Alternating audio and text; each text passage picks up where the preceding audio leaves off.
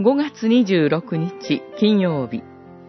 賜物を分かち合う恵み。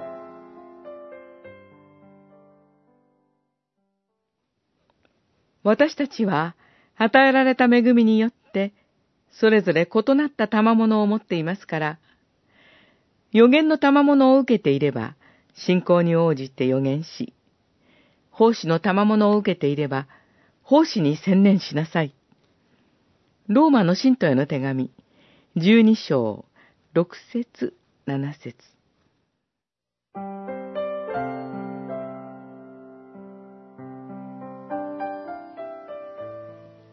生徒の交わりは、キリストを頭とする、教会に連なる一人一人が、主キリストと、この方のあらゆる富と、賜物に預かって、キリストの体を形作ることで成り立っています。何の才能も賜物も与えられていない人は一人もいません。神はすべての人に、おのおのその人にふさわしく、何らかの賜物を分け与えておられます。与えられている賜物は人様々です。私たちは、それを主からの恵みとして感謝して受け、兄弟姉妹に与えられた賜物に対しては、正しく評価し、お互いに妬まず、自分に与えられている賜物を喜んで、兄弟姉妹の成長と益のために用いていくことが大切です。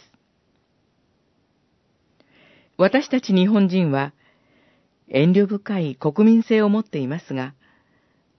賜物を用いずに取っておくと、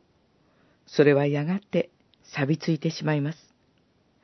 惜しまずに賜物を他者のために用いることで、神に対する感謝の念を表すことができます。それは、生徒の交わり、キリストの体を大きく成長させるのみならず、自分自身の信仰をも